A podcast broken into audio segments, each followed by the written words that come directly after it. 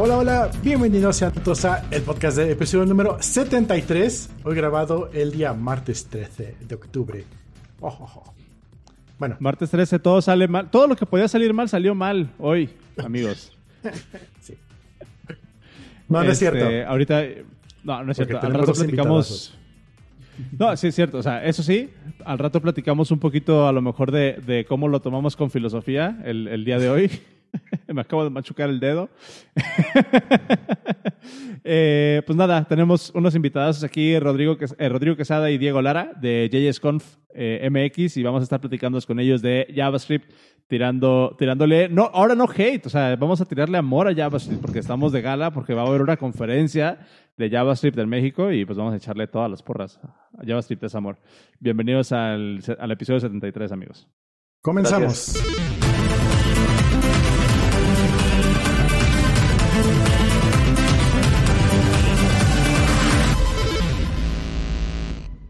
Canción de pollo frito. Oigan, ¿quieren, ¿quieren, escucharme, ¿quieren escuchar mi interpretación de, de Adela Micha?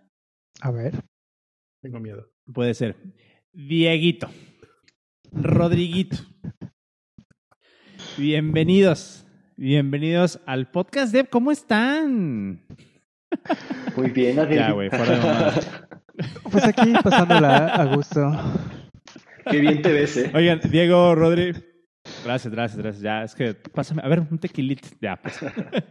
Oigan, eh, bienvenidos al podcast, amigos. Eh, ¿Cómo están? ¿Cómo, cómo, ¿Cómo va su semana hasta ahora? Uh, pues va bien. Hoy me salió algo que estaba trabajando como por dos semanas. Al fin ya funcionó, entonces ya cerré todos los tabs que estaban abiertos por la investigación. Entonces ha sido un buen día para mí. Esos, esos son los wins que queremos escuchar el día de hoy, Vientos. Sí, sí. Eh, ¿Cuántos tabs cerraste hoy? ¿Qué tal? Igual todo bien. Digo, hablando, hablando de la chamba, eh, yo tenía un mes para entregar cierto, cierto proyecto. Ya estuve chambeando, ya pasaron tres semanas. Y justo ayer, lunes, se me ocurrió, ya sabes, otra arquitectura para, para moverlo. Entonces borré todo, volví a empezar. Entonces lo que tenía un mes, ahora tengo una semana para entregarlo. Y pues, ahí vamos, vamos bien, vamos bien. Ya sabes, cosas que pasan, ¿no? Oye, esas son las buenas. Cuando, cuando el diseño de tu sistema, el diseño, lo que le conocemos como research and, eh, la parte del research, de lo que se le conoce como el research and development, te toma tres cuartos del tiempo que tienes disponible y al final el development nada más te queda el, el, último, ¿no? Pero es para que salga chingón. Sí. Em, oigan, pero antes, antes de comenzar, por favor, Diego, Rodrigo, eh, para la banda que no los conoce, por favor, preséntense, eh, digan dónde los podemos escuchar. Ahorita empezamos a platicar de, de todos los temas que traemos ahí, eh, temas bonitos, temas preciosos. Temas bien hechos. Pues vas, Temas bien hechos. Pues voy, ok, muy bien. Este, me llamo Diego Lara, Diego Lara con Y en todas las redes sociales, de Y, O Lara. Eh, y pues nada, soy un frontend developer, ya sabes de que hago React, como, como está de moda. Eh, más? Ciudad de México, aquí, nativo de aquí, y, aquí seguimos. Y pues en, mis, en, mis, ratos libres ando ahí, digo, antes de la pandemia, porque ahorita estaba medio complicado, pero andábamos organizando Event Loop, la comunidad de JavaScript de México, de Ciudad de México.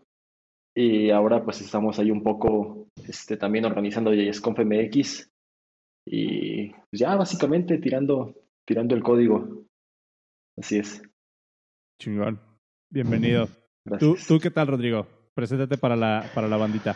Ah, bueno, pues yo soy Rodrigo Quesada. Antes, antes de venirme acá donde estoy, era frontend developer y ahora estoy en el equipo de infraestructura.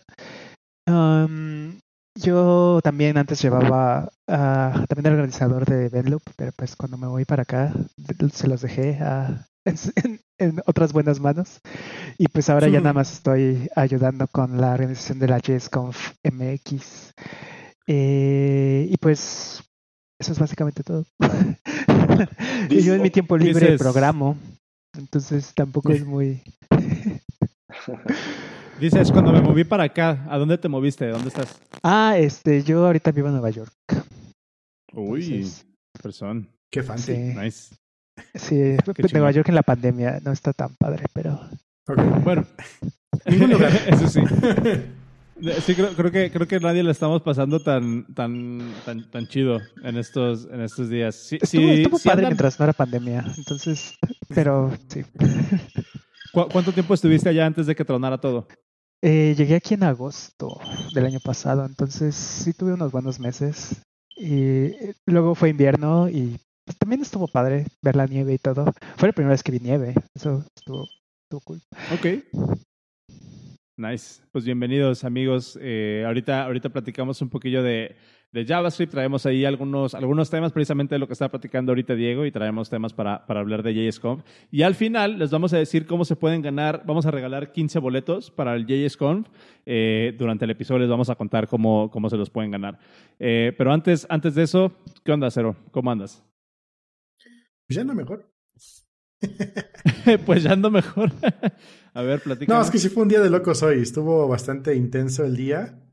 Eh, hubo mucho descarrile, pero estu- estuvo interesante. Me acordé lo que me dijiste. No sé si lo dijiste en el podcast pasado o lo dijiste en una conversación privada o fue en el after. que tenías algunos temas ahí tú personales porque ya no estás programando. Oh, ok, ok. Ya vamos a empezar con el. Con la vamos a terapia. empezar con, con la terapia. Ya, ya, es, ya es hora de, de terapia. Ya. Sí, la verdad Eh, venimos sí. aquí para hablar de JavaScript, para poderte traer acá a que seas feliz. Son intervenciones. todo. Sabemos no, que tienes eh, problemas. fíjense. Sí, güey. No, ahí, ahí les va. Eh, igual no, no quiero poner muy, muy down el episodio, este, pero, pero estaría chido, eh, estaría chido como ex- externar esto, ¿no? Porque realmente tiene que ver con, con esta parte de, de- de desarrollo y tiene que ver con un, un aspecto que no había yo considerado de, dentro de una ruta de carrera como algo realmente posible para alguien y, y creo que es importante que, que todos tengamos, o, o bueno, eh, creo que es importante hablar de esto y me gustaría escuchar su, su opinión o si han pasado por algo de esto, ¿no?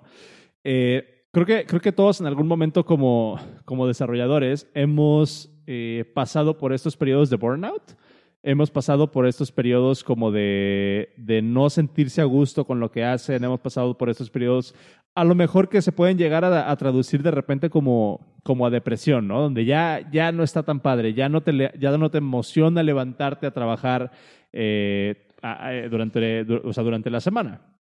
Eh, yo, yo empecé durante el, último, durante el último año, empecé a experimentar como mucho de eso, ¿no? Que fue cuando, cuando decidí pues dejar de programar, de, donde decidí realmente que ya no me gustaba lo que estaba haciendo, eh, que ya iOS no era, no era lo que yo quería hacer ocho horas al día y que por más chido que me la pasara ahí cazando bugs y, y, e- e- y- resolviendo problemas interesantes en, en iOS a muy bajo nivel, pues dije, güey, como que es, es momento a lo mejor de, de buscar otra, otra manera de, eh, pues de ya aprovechar estos 10 años de hacer software eh, e intentar ap- aprovecharlos de alguna otra manera, ¿no? Que fue cuando precisamente pasé a lo que dice Miguel en el chat, el podcast manager, cuando, cuando encontré la, la posición de, de management.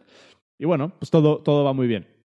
Ahora, esto, esto que les voy a contar, sí es, pues en realidad es un, un- un tema personal y les digo como que no quiero poner súper super down el episodio, pero otra vez el disclaimer, siento que es importante hablarlo para cualquier persona que pueda estar pasando por este tipo de cosas, un ángulo que no, que no tenía yo ni siquiera contemplado dentro de todo este pedo. ¿Qué sucede? Eh, yo, de, de- de- de alguna manera, eh, siempre he sabido que tengo como un, un desorden ahí de, de OCD. Creo que, creo que, fíjense, ahí les va. Todo el mundo dice que tiene OCD, ¿no? Todo el mundo dice que tiene, que tiene los TOCs, que el pixel, que el, el botón está un pixel a la izquierda y me triggerían los TOCs. Este, todo el mundo ha dicho eso alguna vez. Este, mm, pues resulta que, que, que, que en, ese, en ese sentido, pues yo, yo sí padezco ya confirmado, ¿no? El, el, el OCD. Eh, resulta que tengo una, una versión, eh, pues digamos, como, como light del, del OCD, donde tengo todas las obsesiones sin las compulsiones. ¿Qué significa esto? O sea, el, el OCD se manifiesta así como de, ah, yo cada vez que salga de mi, de mi casa tengo que tocar el marco de la puerta con la mano derecha porque si no me van a matar allá afuera, ¿no? Y es un pensamiento que tienes ahí todo el tiempo. De alguna manera lo logras contrarrestar tocando la puerta o con estas compulsiones. Eh, yo tengo exactamente esos mismos pensamientos, no de que me van a matar, eso sí está, eso sí hay que aclararlo. Es No Colima, puede matar. suceder, ¿eh? Todo puede suceder, si es cierto que la última semana nos hemos encontrado tres balaceras. Anyways, otro, otro, otro tema.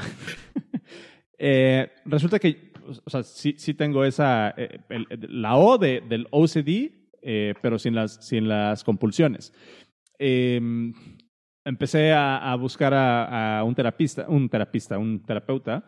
Eh, empecé a buscar ayuda en ese sentido. Eh, y se empezó a volver como más agudo el problema porque de alguna, de alguna manera en los últimos meses eh, me han dado crisis de ansiedad súper culeras, güey. O sea, crisis de ansiedad en, la que, en las que literalmente siento que, que, pues, que sí me voy a morir a la chingada, ¿no? Así como de, güey, no puedo respirar literalmente. Eh, sin poder dormir, sin poder respirar, sin poder pensar de manera clara, ya en un momento como, que- como que empieza a ser un poco de- debilitante para el día a día, ¿no? Eh, no, no, es una, no es una escena bonita, realmente. Cualquier persona que haya pasado por, por crisis de ansiedad y por crisis como de, de pánico o ataques de pánico lo, lo puede saber. O literalmente sientes que te vas a morir. Incluso al grado de que me tuve que comprar una de estas madres. Aquí se las enseño. Que es este un pulso oxímetro porque literalmente estaba yo que me, que me cargaba la chingada y ya necesitaba yo ver un número para saber que estaba bien, ¿no? Eh, o sea, no, no, no está cool. Empecé a ir con el, con el terapeuta este. Eh, sigo yendo a terapias semanales. Llevo ya pasadito el mes yendo a terapias semanales. Creo que voy a mi quinta o sexta terapia mañana. Eh, total, ¿a qué sea, a, a- a cómo se relaciona todo este desmadre, güey?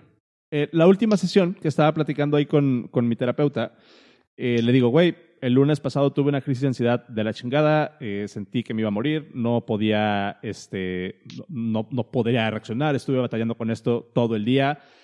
Tú pregúntame qué hice el lunes de la semana pasada y no me acuerdo, porque todo el día estuve en ese, en ese trance, güey. O sea, realmente está, está culero. Eh, dentro de los consejos que me empieza a dar mi, mi terapeuta para, digamos, como, dif- eh, ¿cómo, cómo lo dice? Como diffuse, mitigar estos ataques de pánico, me dice, güey, este, cuando te empiecen a llegar esos, esos ataques o te empiezas a sentir así como uneasy, eh, tienes que activar tu, tu hemisferio izquierdo del cerebro. O sea, busca desarrollar un sistema, piensa en números, sigue líneas rectas con la mente, este, ponte a programar, haz matemáticas. Y cuando dijo eso fue así como de chinga tu madre, güey. ¿Sabes? O sea, sea, sí fue así como de oh shit. O sea, ahora, ahora todo tiene sentido.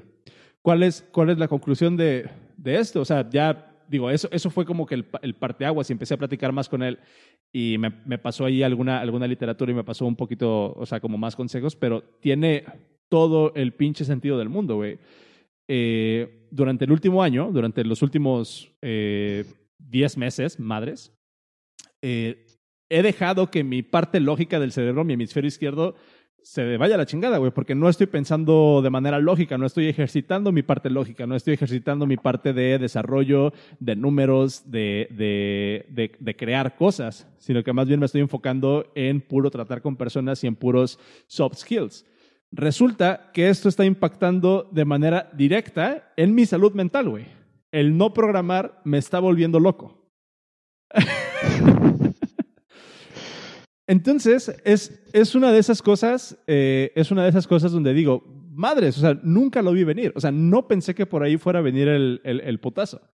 Y pues nada, se me hizo, se me hizo como importante de alguna manera tocarlo, se me hizo como, como algo padre que compartir. Por si alguna persona eh, de repente se siente como que está pasando por estas, estas cosillas, muy probablemente tenga que ver con lo que hace todo el día. y esto no es y esto no es universal, pero me gustaría saber qué piensan ustedes de eso, si han pasado por algún episodio de eso, o sea, ¿qué, Pues qué, qué tienen? desafortunadamente yo también he lidiado con eso desde muy pequeño. A mí me este me diagnosti- diagnosticaron con déficit de atención desde que tenía como siete años. Entonces, eh, pues después de muchos años de ir a terapias y cosas así, he, aprendido a lidiar con eso.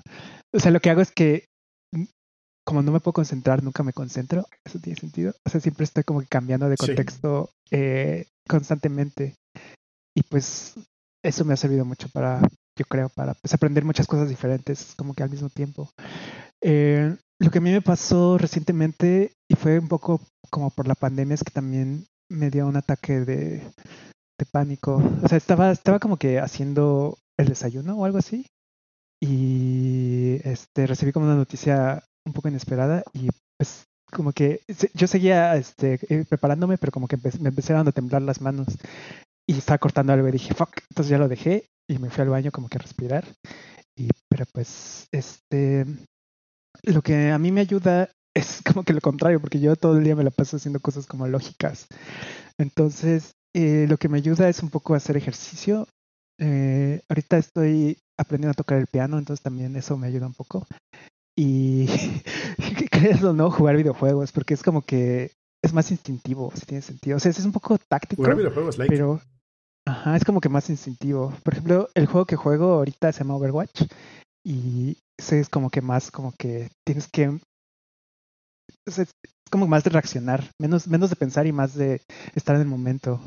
O sea, es como que ejercito otra parte de mi cerebro y pues eso me ha ayudado un poco. O sea, ahorita si si sobre todo ahorita que estoy en mi casa, si me estreso mucho lo que no, lo que no estoy funcionando, eh, prendo mi play y, mato a algunos tipitos en Overwatch y ya con eso me despejo y ya regreso con todo a, a, a la programada.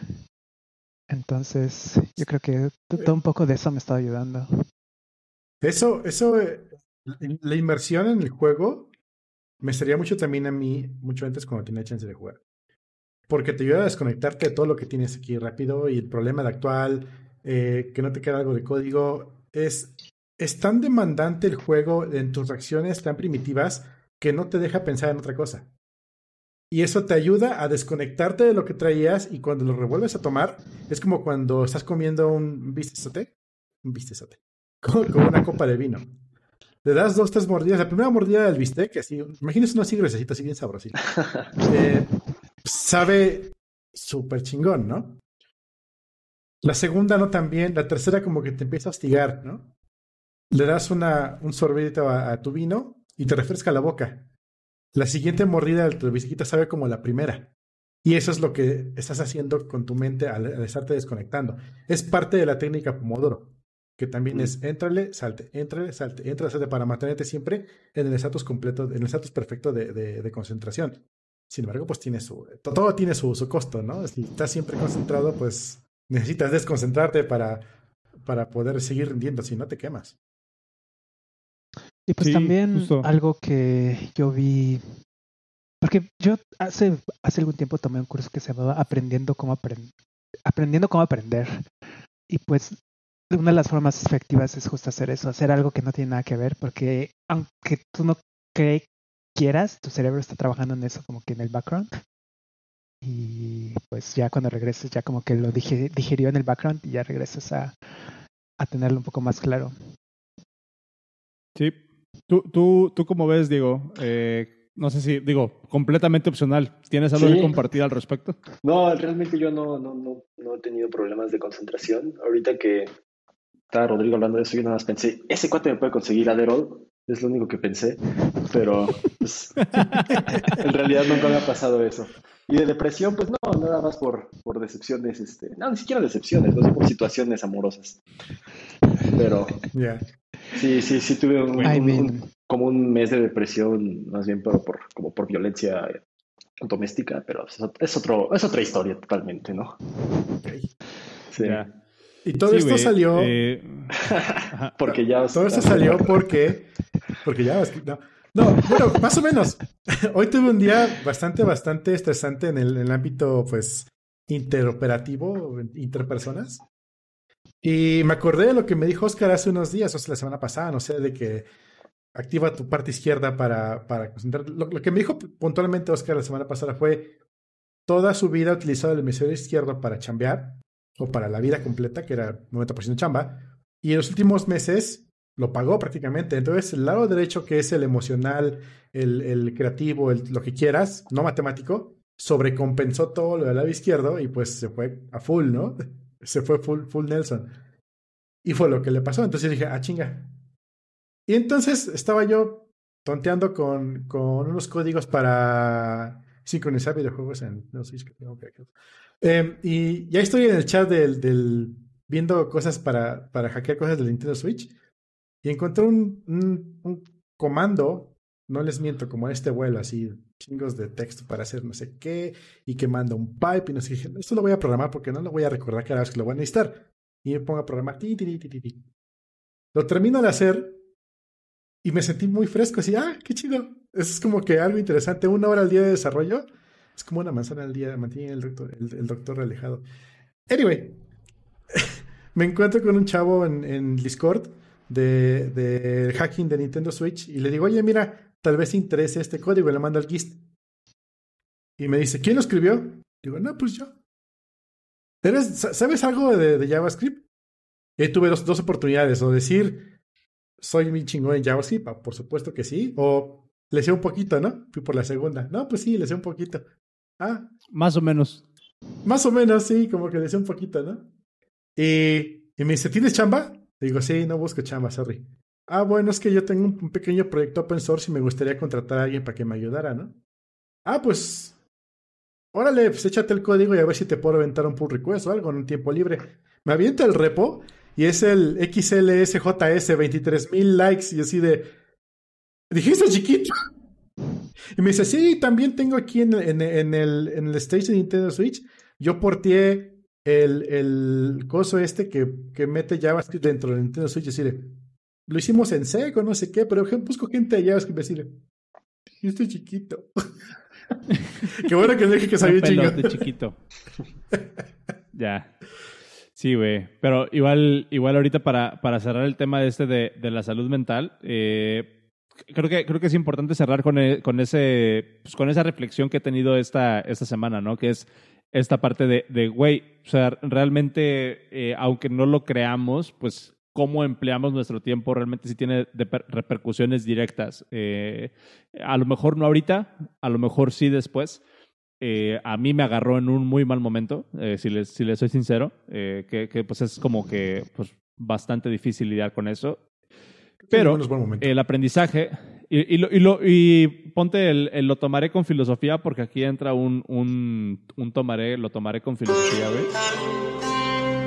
Lo tomaré con filosofía. Ya porque sabe. Ok. ¿Cómo, ¿Cómo, ¿Cómo, lo tomo con filosofía? Creo que la, el aprendizaje que me llevo de esto, güey, es el, el balance. Eh, ya en esta, en esta situación eh, en, la, en, la, que me encuentro me doy cuenta que es importante para mí eh, no apagar completamente esa parte de mi cerebro y ya no es nada más como un querer programar por gusto, sino que ya ahorita eh, tengo que buscar actividades que, que, que, ejerciten esa parte de mi cerebro por salud. Y no necesariamente programar. Lo último que me ha estado funcionando, que esta semana me ha estado funcionando bastante bien, es el Sudoku, güey. O sea, simplemente pensar en números, Sudoku, chingón, eh, me agarré una suscripción en brilliant.org, se las recomiendo. Está chingón, es muy didáctico, bastante bueno. Eh, me Brilliant puse a hacer eh, también. Ojalá que nos, que nos patrocine, estaría chingón, si no se los recomiendo de todos modos. Pero eh, brilliant.org está muy chido. Eh, también por ahí tengo mi pet project, del cual ya tengo siete dominios, todas las variaciones. eh, próximamente en sus inboxes. Eh, ajá, exactamente. Y pues nada, güey, creo que todos podemos aprender que, que así como no todo es programar o no todo es simplemente dedicarse a, a, la parte de las personas, hay que buscar un balance. Y eso es un excelente segue para eh, nuestro siguiente tema de por qué JavaScript quiere correr en todos pinches lados, güey, si estamos hablando justamente de tener un balance. Porque se puede.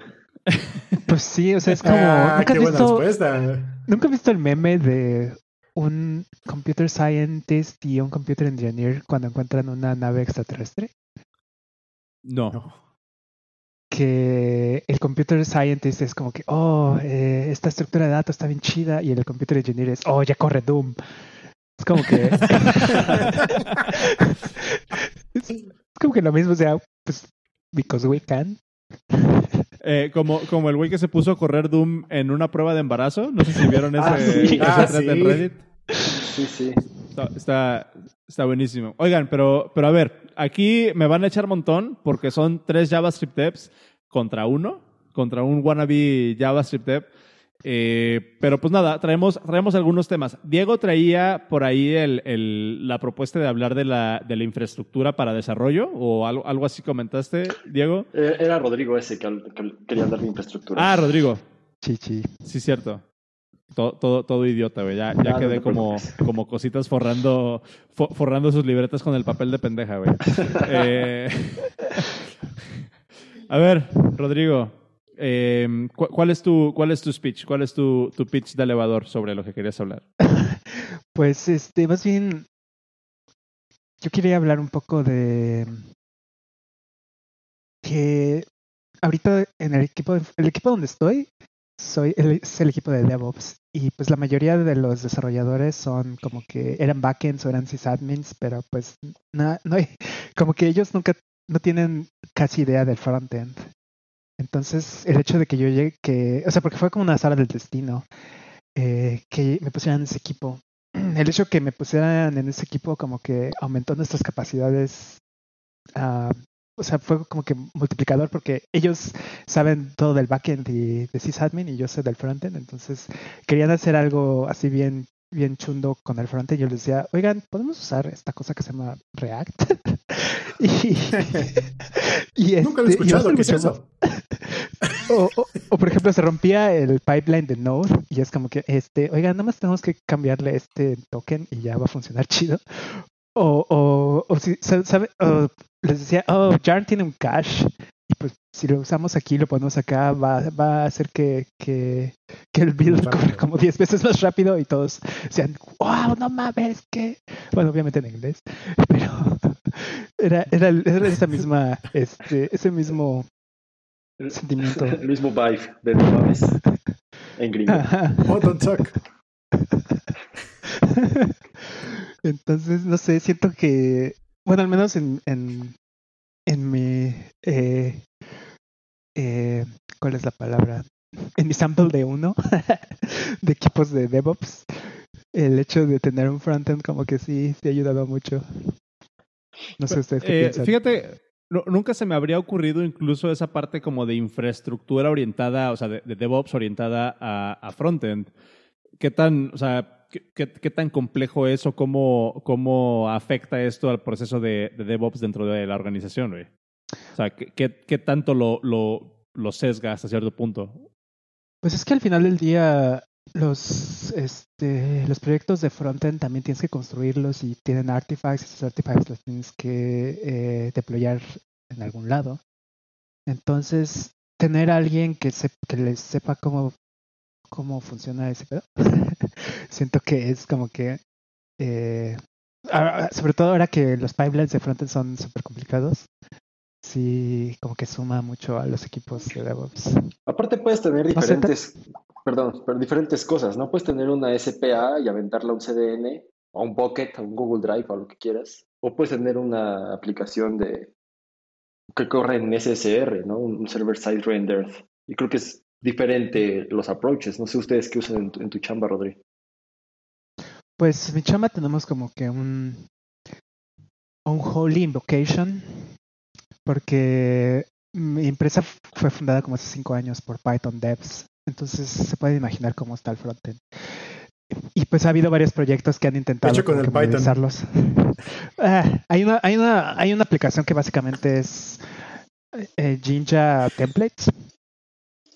Este, y pues no sé bien cómo funciona eso, pero cada vez que se rompe, eh, alguien tiene que ver qué pedo. Y ahora, ahora no me ha tocado ver, no me ha tocado, pero me, si alguna vez se rompe con Stone Cold voy a tener que hacerlo. Pero pues tenemos esa y tenemos otra que es un server side render con Node de los primeritos y un SPA. Entonces tenemos un proyecto que, que está intentando matar el Node server side render y como que ponerlo todo en el SPA, pero como que están haciendo redirects entre ellos. Ah, es... O sea, yo he intentado ayudarles a hacerlo lo más limpio posible, pero pues soy solo yo. Pero está sucio el trapeador. Sí. pero, me, pero me chingué la rodilla, dice, dice Rodrigo. ¿Y por ejemplo, ya, ya, de eso, ¿Usted has conseguido pinol? Eh, yo, no, no, justamente ahorita en, en, mi trabajo igual están haciendo, digo, un, uno de los de los eh, personas de management alto dijo, aquí vamos a, vamos a reorganizar aquí cómo se hace la empresa, vamos a, a, a agarrar ideas de todos los ingenieros, porque me encanta cómo, cómo piensan los ingenieros, yo los admiro mucho. Y este, a ver, todos saquen, saquen sus ideas para que podamos ser más escalables. Eh, y pues justamente una de las, de las ideas que yo propuse como frontend developer, aparte de lo que todos los backends propusieron, todos los de Ops propusieron, fue, güey, tenemos que migrar nuestra, nuestra aplicación que está rendereada en, un poco en, templates de Django, un poco en React SPA, es tenemos que moverlo todo a full SPA y aventarlo a una CDN. Este, esa fue mi propuesta. Yo digo, eso autoescala y ya no te tienes que preocupar por porque usamos Heroku, por ejemplo, que si hiciste un, un cambio de copy, un cambio nada más de un typo en una palabra, no tengas que volver a deployar todo el the whole shit, nada más. Pues avientas el, los archivos nuevos de frontend al CDN y no tienes que ni siquiera reiniciar el, el backend, ¿no? Digo, ese es, es, esos son mis, mis dos centavos ahí, tanto en la chava como aquí en la plática. Yo ese, ese sería mi, mi approach, eh, como que global, ¿no? Digo, mi, ajá, para, para, matar rápido. Ahí, caso. ahí o, obviamente, obviamente hablando de la ignorancia, hablando desde la ignorancia presente, aquí, aquí estoy, o sea, cul culpable 100%, güey. Eh, simplemente el concepto, y me gustaría, no es, no es por tirar shade, sino más bien es, realmente me gustaría aprender, digo, teniendo aquí a tres developers de, de, de JavaScript o, o de frontend, ¿Cuál es, qué, cuál es menos ofensivo, güey? Pues yo me considero un JavaScript developer, porque pues también puedo hacer backend. Sí, me parece que, que tanto okay. Cero como, como Rodrigo hacen Node. Yo no, yo sí soy puro React. Ok. Eh, esta situación, por ejemplo, de los, de los single page applications, eh, tú dices, pues autoescala, eh, a lo mejor es, es, mucho más sencillo resolver ese, ese rollo. Pero, por ejemplo, si nos empezamos, y, otra vez es, es, pregunta sincera, ¿cómo, ¿cómo se resuelven los challenges a nivel arquitectura, güey? De, de, tener esta, esta, pues una página realmente que, que, realmente escale, no nada más que la puedas meter a un CDN y se acabó, sino que realmente escale a nivel de desarrollo, güey. O sea, ¿qué, qué, cuáles son las ventajas de tener un single page application contra a lo mejor un po algo, algo un poquito más, más complejo o menos complejo? Porque ya no sé si el single page application es más complejo todavía que, que algo Ojo. más robusto, no sé. Como todas las cosas, hay una herramienta para cada problema. Eh, un SPA. Excepto si se trata de JavaScript. Por supuesto. es que depende. Por, si por, es, por, por ponerse JavaScript para server side, para. para... sí, JavaScript en el front. Así en como el back, las escuelas. En un drone. O sea, depende. En la sopa. JavaScript no, en eh, el refrigerador. o sea. Yo le he puesto la Raspberry Pi. anyway, hay, hay una herramienta para cada problema. Un SPA funciona. Más bien, no deberías usarlo para una página deberías usarlo para una aplicación web, que son diferentes. Ahí, si tú me dijeras, yo voy a hacer una tienda en línea, obviamente tienda en línea necesita tener SEO, necesita tener responsabilidad rapidísimo, ciertos puntos y otros igual van a tener que trabajar con base de datos. Ahí yo me iría literalmente por un server-side rendering. Porque el SEO es automático, es, es este nativo, por así decirlo, y es parejo para todos. Es más, tú te taguean a tu lado y automáticamente te aparecen todos los tags bonitos. Y no tienes que hacer ningún hack como con una SPA donde tengas que estar haciendo un semi-service rendering. Yo sé que soluciones ninguna es buena. Medio funcionan, medio no. Eh, Cuando dices service side rendering, estás diciendo como, como utilizar React o LiveViews o, o cosas de esas. React es 100% frontend. O sea, okay. vive estáticamente en una cubeta. Es más, tú levantas un Python menos m este, http.server 8080 y ahí vive. No, no estás nada de backend. Okay. Ya. Toda la conexión al backend tiene que pasar a través de un protocolo, llámese WebSockets, llámese APIs, llámese esa cosa que no me gusta como, si, como que, que todo el mundo usa hoy en día. Em, un server-side rendering es como lo que era PHP hace años. Bueno, todavía existe PHP. Donde todo ya viene desde el backend hasta el frontend, ya viene cocinado tal cual como lo estás viendo. Y tú le das un curl y lo vas a ver tal cual como lo está viendo Chrome. En cambio, en un SPA, primero carga index y luego empieza a trabajar. Sí, exacto. De hecho, no tiene mucho tiempo que tú ponías un link de Firewire en el chat y te decía title, title. Y yo decía, ah, chido, man, con tu post. Ya lo arreglaron. Eh, pero entonces, ese es el primer problema que vas a tener cuando quieras hacer una página eh, estática que sea SEO friendly. Yo iría directamente para, ¿para qué te vas a meter con un problema de primero ver tus enrutamientos, tus variables, tus sesiones, tu SPA, dónde lo vas a deployar, cómo va a escalar y encima ver cómo va a ser un service rendering medio, medio emulado para poder darle ese brinco. Entonces, son dos paradigmas diferentes, dos problemas diferentes, dos soluciones diferentes. Ambos pueden ser JavaScript, eso sí, pero no ambos pueden ser React, 100%. O Vue o lo que quieras. Em, ahora bien, es lo primero. No, tienes que irte por allí. Em, ¿Cuál era tu pregunta? Eso, güey. Que, que, si no, que si no hacer un single page application eh, mete más a lo mejor fricción al momento de darle desarrollo, o sea, al momento de mantenerlo, güey. Sí, sí, sí, sí. Em, también, darle mantenimiento, obviamente tienes que saber bien qué es lo que estás trabajando. Si tú pones, por ejemplo, a una persona de Python a darle mantenimiento a un servidor de, de Elixir, no le puedes decir, pues los son backend, échatelo a andar, ¿no? no es lo mismo decir. Si eres, si eres. Pero si eres director de una agencia de marketing, sí puedes decir eso, güey. ya, pues. Ando muy mamón güey. Lo que quisieron hacer, por ejemplo, con, con Node.js es que, ya sabes, JavaScript, ¿no? Ahí está el servidor. Pero pues no, como dice Diego, o sea, una cosa es ser frontend 100% y tener toda tu expertise allá y otra cosa es aventarte también a los fierros por, por el backend. Y es muy probable que hagas muy buen backend y no te guste el frontend. Y eso conozco mucha gente que de plano odian el frontend, odian ver los, los hexadecimales de colores y dicen, eso no es lo mío, lo, odio. Yo a mí es el backend y te lo hago en Elixir, en Python, en C o en, Node. Cualquiera me funciona y cualquiera tiene sus ventajas y sus desventajas. Pero pues eh, o sea, no porque tengas mismos lenguajes es lo mismo. Y problemas de mantenimiento, de cómo vas, de cómo vas a darle mantenimiento a un código, no es precisamente un problema de la tecnología que uses, sino del approach que tengas como empresa para, para cómo vas a darle mantenimiento en el futuro. Más de management, ¿no? Más humano, más que técnico. Aunque el mantenimiento sí es técnico. Al final del día. De acuerdo. Pues es un poco de ambas. Oigan, y, por ejemplo. Si, si dejas que que los estándares bajen, también vas a terminar con un cochinero. Sí, de acuerdo. Y, creo que creo que también esta parte es precisamente un, un excelente segue, porque ahorita, ahorita Cero hablaba pues de, si, si, quieres aprender o si quieres eh, si quieres como empezar a, a, trabajar en este mundo, pues tienes que estar como que consciente del trade-off de las herramientas, ¿no? Y creo que es un excelente segue precisamente porque pues aquí ustedes, Rodrigo y Diego, precisamente están organizando una conferencia de JavaScript. Eh, y me gustaría cambiar un poquito la conversación ya directamente hacia la conferencia, güey, que, es, creo, que es una excelente oportunidad para que ustedes nos empiecen a platicar aquí eh, sobre la conferencia y qué es lo que digo. aquí me pongo yo como, como conejillo de indias, güey. Alguien que no sabe realmente, o sea, que pónganme de frontend. La neta, el otro día compré un UI kit, güey, para hacer, para hacer frontend con Tailwind, eh, porque no le sé.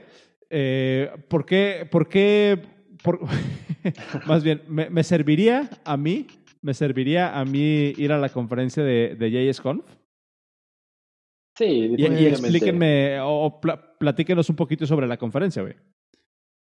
Sí, bueno, hablando de, de, de, ti, de tu caso y de cualquier, el caso de cualquier persona, ya sea developer o no, o ya sea JavaScriptero o no, creo que ir a una, asistir a una conferencia, ahora en este caso va a ser digital, ¿no? Va a ser online. siempre te, te puede traer aprendizaje, inclusive dentro de tu propio contexto o dentro de tu propio, ya sabes, los problemas que tú tengas en tu chamba o, hasta en tu vida. Ver otros approaches de otras personas. A mí, yo por ejemplo, cuando íbamos a, a eventos como Event Loop, que, que son de desarrollo, yo tenía una amiga que, le, que me, ella no es developer ni nada y me decía, a mí me encanta ir a esos lugares. Deja tú porque hable con la gente y la conozca, sino porque los temas que se hablen, aún así sean temas muy técnicos, me permite ver cómo piensan otras personas, como su estructura de pensamiento medio paso a paso, si traen, por ejemplo, un, un demo ahí en vivo y están, aunque yo no le entienda perfectamente el código, veo cómo la persona va estructurando sus ideas o cómo va estructurando su exposición inclusive y me ayuda a este y este otro problema de mi vida o me ayuda a este y esta cosa que yo andaba medio pensando sobre pedagogía o lo que sea. Es, es interesante creo que para, para cualquier persona. Ya, si estás clavado en JavaScript, pues obviamente vas a aprender mucho más de las cosas que, de los temas que traemos, que de hecho traemos unos temas súper interesantes que a mí personalmente me parecen que no, no los encuentras en cualquier post de Medium sobre WebAssembly, sobre, ya sabes, accesibilidad, sobre escalabilidad, optimización de performance, que es lo que, un poquito lo que hablamos hace rato, ¿no? Eh, nuestros speakers traen toda una, toda una cartera de, de temas interesantísimos si, si estás en el mundo de desarrollo. Pues a mí en lo personal lo que me gusta mucho de este tipo de conferencias es que eh, conoces a tus peers, si eso tiene sentido, o sea, conoces a la gente que está como que, porque hay gente de todos niveles, entonces puedes conocer a gente que está en el mismo, en el mismo parte del camino que tú y pues se pueden ayudar y hacer como que un poco de de mancuerna entonces, eh, pues los conoces y les dices, ah, pues yo tengo este problema, ah, y te, y te responden, no, pues yo lo resolví de esta forma. Entonces, es como que un intercambio de ideas. Entonces, por eso, eh, pues, esa es la idea de, la de las JSConfs en, en, en este caso. Porque, pues, las JSConfs son como que una federación de conferencias. Porque cada, cada, o sea, todos usamos el nombre de JSConf y tienes que pedir permiso, pero los, este, los comités son muy independientes uno del otro. Entonces, pero el, el, el, tema como que, que engloba la JSConf es que es el intercambio de ideas entre iguales. Sí. Qué, chingón. Eh, ustedes, ah, perdón Diego, dale. Bueno, iba a decir, a mí solo me, me tocó ir a, a una JSConf antes, hace un par de años, en Colombia, eh, y justamente me gustó muchísimo eso que menciona Rodrigo, que, que, llegas y todos saben de qué hablan, todos sabemos de qué hablábamos ahí, todos sabíamos que hablábamos de React o de Node o de Vue o, o del tema en boga. Y con cualquier cuate que estás formado en cualquier fila para recibir tu nochecito, lo que sea, volteas y con ese güey puedes hablar justamente de tu chamba y él te va a hablar de su chamba y se van a entender perfectamente. Y pues sí, haces, haces un par de amigos, está, está padrísimo. En este caso va a ser online, pero igual va a haber un espacio para que la gente pues, conviva y platiquen un poco de, de, los temas que quieran, ¿no? ¿Va a haber Among Us? Sería buenísimo. No sé, que se organicen el after. Muy buena idea. Uno de ustedes este... no, es, no es JavaScriptero. ¿Quién, es ¿Quién es el PHP con ustedes? ¿Quién el iOS? sí. Oigan, eh, ¿ustedes cómo, cómo le describirían o cuál sería, por ejemplo, el, el, pitch para una persona que a lo mejor no podría ir a una de estas conferencias presencialmente, pero que ahora que es una conferencia 100% digital y 100% en línea, eh, no sé, no sé si tengan considerado como, como que esa parte, o sea, el, eh, quitar a lo mejor un poquito de esa, de esa noción de la conferencia, de lo que se puede vivir en una conferencia y, o sea, pues, la, invitación realmente cuál es, o sea, ¿cómo, cómo, cómo invitan a alguien a la conferencia? ¿Cuál es, cuál es su pitch para, para alguien? Pues, no vamos a ver. Que a lo mejor no iría, por ejemplo, a Colombia, güey. Sí, claro. Pues lo mira, que estamos intentando la, hacer ahorita es... Ah, básico. Ah, yo decir un chiste. La ventaja es que ahorita no te vamos a medir la temperatura cuando entres y que 100% libre de virus. No más, era un chiste. Dos de 10, reprobado. es importante en estos tiempos. Este, no, o sea, lo que intentamos, lo que estamos intentando hacer eh, en esta conferencia, o sea, todos, todos ahorita los que organizan eventos, no solo eventos tech, están intentando reinventar la rueda porque pues eh, no es posible tener las mismas eh, como que dinámicas de antes. Entonces, nosotros en nuestro caso particular, lo que intentamos hacer es conseguir la plataforma que más nos dejara emular un poco esa experiencia entonces por eso estamos eh, organizando el, en hopping. Y pues esa nos deja, tenemos muchas como que herramientas que nos dejan hacer breakout rooms, nos dejan eh, como que emular un poco eso que decía Diego, de que estás este, formado eh, por tu lunch y te, encuentras a alguien que tuvo el mismo problema que tú y ya lo resolvió. Entonces, eh, justo estamos a hacer eso. Ahorita que lo dices, eso de organizar el Among Us estaría muy chido. Para, igual para ahí otra pregunta representando a la banda que nos está escuchando. Eh, ¿Necesito saber JavaScript para ir a JSConf? ¿Necesito pues eh, tener nociones básicas de JavaScript para entender o agarrarle valor a la, a la plática, a las charlas que van a presentar? Algo que también intentamos hacer un poco es tener pláticas para todos los niveles. O sea, obviamente hay pláticas en las que sí tienes que saber un poco de JavaScript para poder entenderla, pero tenemos otras en las que cualquier persona con eh, un poco de entendimiento sobre programación pueda eh, seguirla. O sea, obviamente este es un evento tech, entonces sí necesitas saber qué es una computadora y qué es el Internet para poder entender, pero... bueno, necesitas para poder entrar a la, conferencia para empezar. Así, ah, también. No, sé si, si, nos puedan compartir un poquillo de, de, cuáles charlas ya tienen prospectadas, quién, quiénes van a estar, o sea, como para darnos una idea del, tipo de pláticas que, que, alguien podría ver en la JSConf. Pues, o sea, tenemos ya eh, varios keynotes eh, confirmados, pero todavía no los ponemos en la plataforma. Eh, una persona que es como que medio famosilla en. No, sí, no, es muy famosilla, es muy famosa en, el ambiente de React, es Sara Vieira, que nos va a acompañar dando la plática. También tenemos eh, otra mujer que creo que es parte del. voy a investigarlo bien, porque este. Sé que es. ah, de Microsoft, de Microsoft, sí. eh, este, que nos va a dar una plática, otro keynote que también va a estar muy interesante. Entonces, esos son algunos de los que van a estar en la conferencia. Chingón. Eh, pues igual, y, pues ya la bandita, la bandita va sabiendo, eh, pues el JSConf va a ser el 2, 3 y 4 de noviembre. Van a ser tres días. Este, no sé si igual ya tengan bien exactamente el plan, o sea, cuál es el plan para cada día.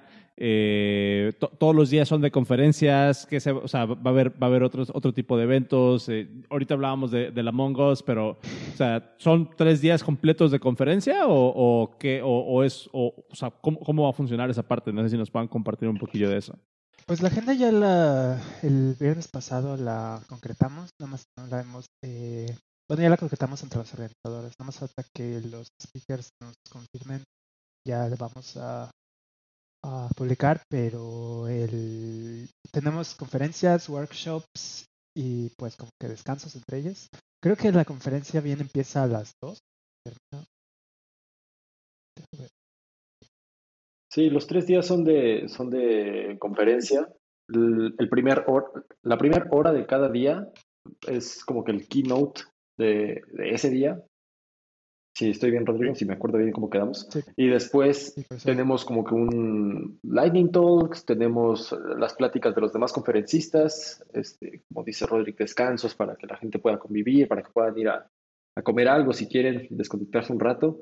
Y eh, workshops por parte de pues, personas que nos, que nos este, quieran dar el workshop y también pues, los patrocinadores que traen muy buenos workshops sobre cosas no solamente técnicas, sino también se dice soft skills, ¿no? Ya, ya es la palabra que se usa, aunque a mí no me encanta, soft skills. Este.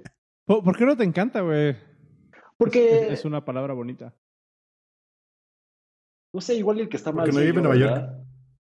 Sí, igual el que, sí, el que, está, el que está mal soy yo y, y, ve soft skills como algo suave, como algo ahí como que no, no es tan, tan duro, tan fuerte como los hard skills, que son las matemáticas y programar, cuando en realidad pues, ambos se me hacen igual de importantes. Soy, soy yo el del problema. Me, do- me estoy dando cuenta en este momento. No, ¿Ustedes consideran dice, que... dice aquí. Programar software. segue. Ah, ¿Ustedes consideran que dale, Rodrigo. el- la velocidad con la que tecleas es un hard skill, un soft skill o X?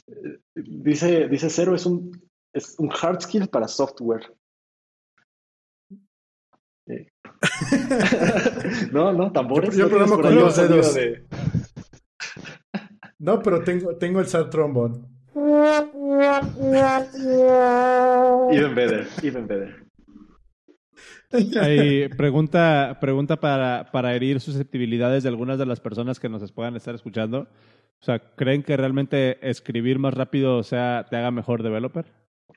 Te presento a Thunder y Lightning.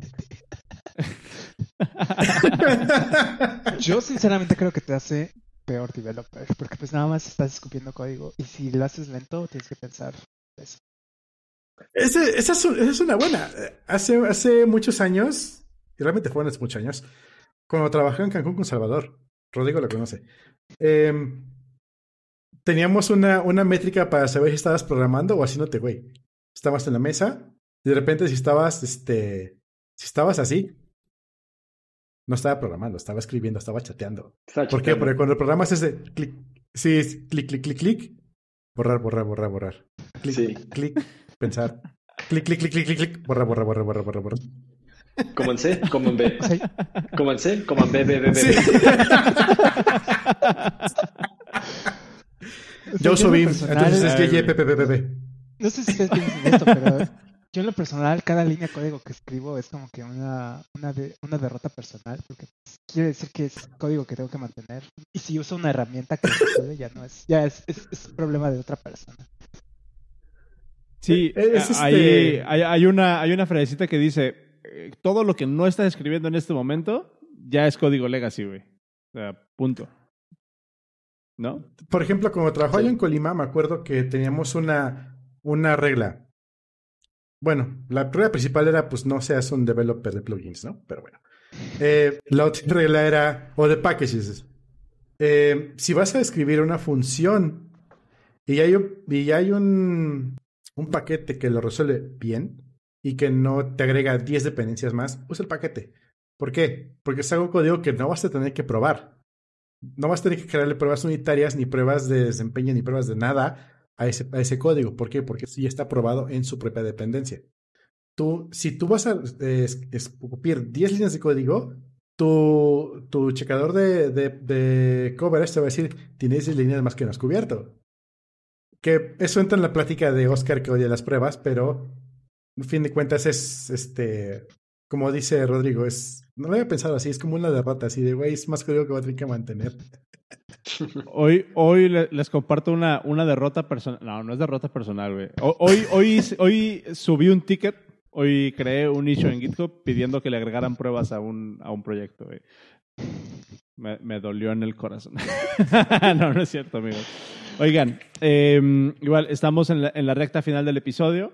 Eh, muchas gracias a Rodrigo y a Diego por acompañarnos. Pero, pues a lo que, a lo que les habíamos prometido, eh, estamos buscando regalar, vamos a regalar 15, 15 tickets en total para el JSConf.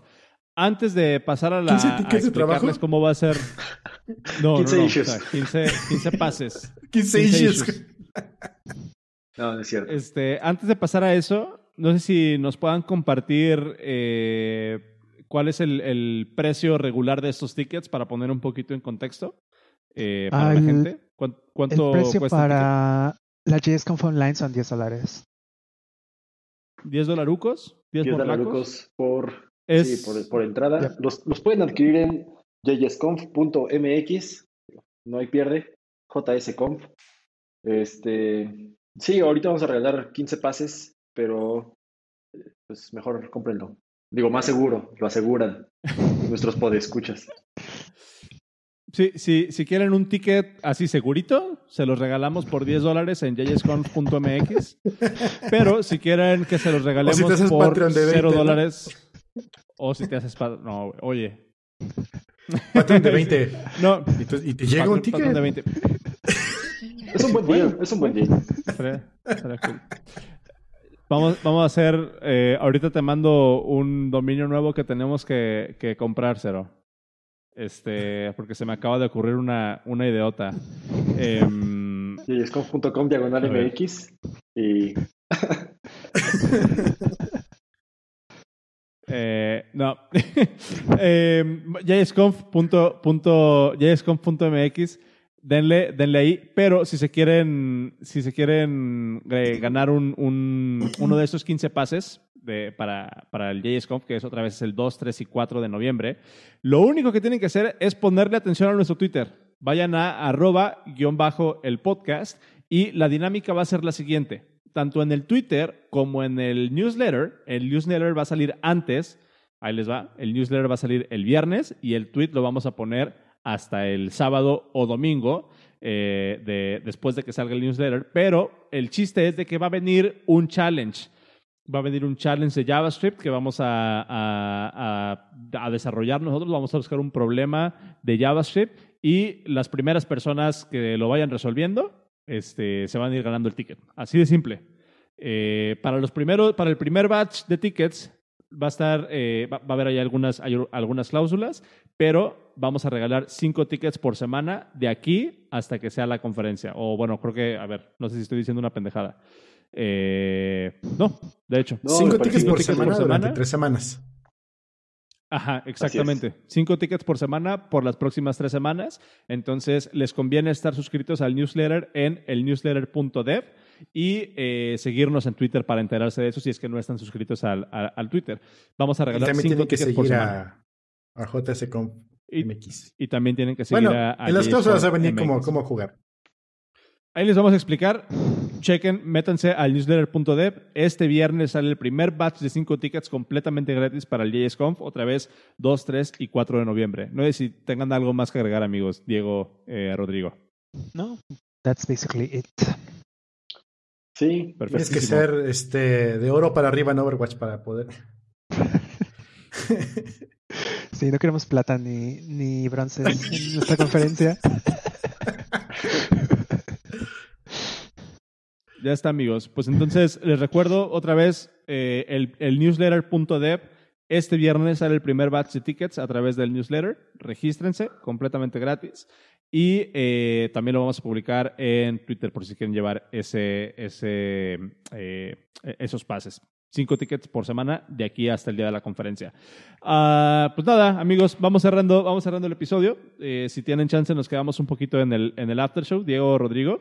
Y pues recuérdenos, por favor, otra vez, datos generales, ¿dónde los encontramos? Metan su gol, el, el micrófono es todo suyo, amigos. Eh, Personal y profesional si se puede, ¿eh? Justo. Ah, perfecto. Bueno, pues eh, mi- mis redes sociales son Diego Lara con Y en todas las redes, D-Y-E-G-O. Sobre todo Twitter, creo que es lo que donde más ando activo respecto a pues, cosas de, de desarrollo, etcétera. Em, pero pues sobre todo denle follow a arroba jsconfmx eh, y pues está buena la dinámica, pero también compren sus boletos, por favor. Ese es, Ah, la razón por la que estamos cobrando los boletos, digo, es un tema que queríamos tocar en el podcast, pero se nos fue, creo. Eh, es, digo, si está la duda por ahí de alguien de, hey, ¿por qué están cobrando una conferencia si va a ser en línea, ya no va a ser ahí presencial? Es porque las plataformas como Hopin cobran y pues tenemos que, que pagar las, por así decirlo, las, las licencias o ¿cómo, cómo se llamaría eso, Rodrigo? Sí, la licencia para poder utilizar la plataforma en línea los asientos de la plataforma, etcétera. Este, entre otros, o- otros gastos de administración, va a haber, va a haber swag también, etcétera. Entonces, es por eso. Digo, y, y ya, síganme, síganme y sigan a Confirmation. Cool. Y pues yo en, en las redes soy Rodicana. Casi no posteo nada, nada más retweet cosas de la JSConf. Eh, también denle follow a Eventloop, si pueden, si quieren. Sí, sí, sí, sí, sí. Eh, Eventloop MX. sí. La, mejor comunidad de. La- y también únanse al, al, al Slack de JavaScript MX. Ahí eh, los vamos a bolear tantito sus preguntas, pero los vamos a responder al final. Entonces. Depende de su pregunta, de lo boleable que sea. Ah, no, pura, pura paz y amor. Amigos. Y, y, nada más para reforzar ahí un, un poquito del, del, punto que tenía Diego ahorita. Este. Eh, esta, esta, parte de organizar conferencias, yo en algún momento me quise meter a organizar conferencias y no saben la chinga, la macro chinga que es organizar una conferencia. Eh, organizarla presencial, sí puede ser un pain in the ass. Organizarla en línea puede ser todavía un poquito más de pain in the ass porque aunque pues literalmente es en línea, hay, siento yo que hay como que el hecho de que todo sea intangible a lo mejor y que no, este, o sea, como que no haya un, un evento, o sea, no haya un lugar al que, al que tengas que ir, de repente como que a mí en lo personal, en su momento me acuerdo que me metía como que bastante incertidumbre. Eh, creo, que, creo que el hecho de, estar haciendo como el esfuerzo de, poner el JSConf en línea y de crear este tipo de eventos que sigan fomentando eh, la contribución dentro de la comunidad y que la gente no se le olvide que mucho de, de la ganancia de todo eso es precisamente convivir entre nosotros, entre, entre la misma comunidad. Eh, güey, creo que, creo que está súper chingón, es súper loable. Espero que les vaya muy bien, estoy seguro de que les va a muy bien en la conferencia y espero que, bueno, creo que todos esperamos que, que pueda ser algo regular. Eh, por favor, gente, sí vamos a regalar los 15 boletos, pero el, el mensaje aquí es, los eventos de calidad no son gratis, amigos los eventos realmente de calidad, si quieren gente, si quieren que venga gente chingona a hablar, si quieren que se comparta contenido de calidad, si quieren que, que las cosas eh, pues, sean de la calidad de la que ustedes luego llegan ahí ultramamadores de que, ay, es que la conferencia de Estados Unidos que patrocina GitHub habló tal persona. Es así como de chinga tu madre tres veces, güey.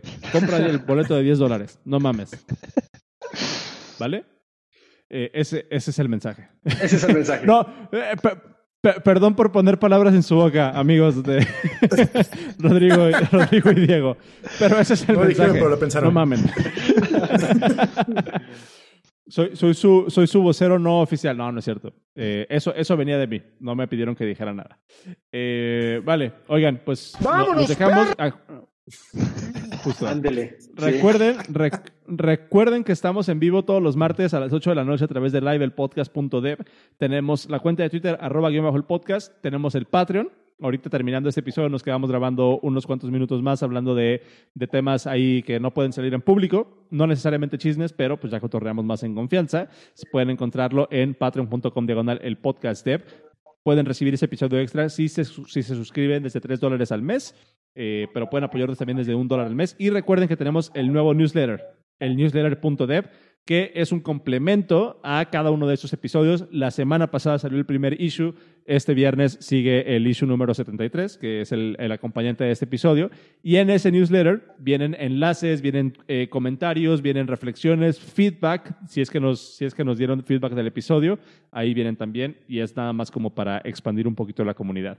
Eh, ¿Algo que agregar? Me comenta un chavo, sí, me comenta un chavo que se suscribió la semana pasada y no le llegó. Ya te pasé su correo para que lo revisemos, porque no le llegó. Ni en el spam. Ni ahorita, nada, que ver. ahorita lo checo. Si, si, se suscriben en el newsletter.de, ponen su correo, eh, revisen porque tienen que darle confirmar cuando, para, para, para, que sí les empiecen a llegar las suscripciones. Ah, eh, revisen su bandeja de entrada, entonces lo, lo, lo checamos. Pero pues nada, amigos, muchísimas gracias, Rodrigo, Diego, por acompañarnos. Eh, un gustazo, tienen las puertas abiertas cuando quieran. Eh, nos vemos pronto por ahí por, por, por los internets.com eh, en el JSConf. Otra vez, JSConf MX 2, 3 y 4 de noviembre. Ya es en cuatro semanas, amigos. Sí, Entonces, gracias a ustedes por pues hostearnos. Gracias, gracias. Hasta luego a todos. Nos vemos la próxima semana y nos quedamos en el After Show. Bye bye. Adiós, punto JS.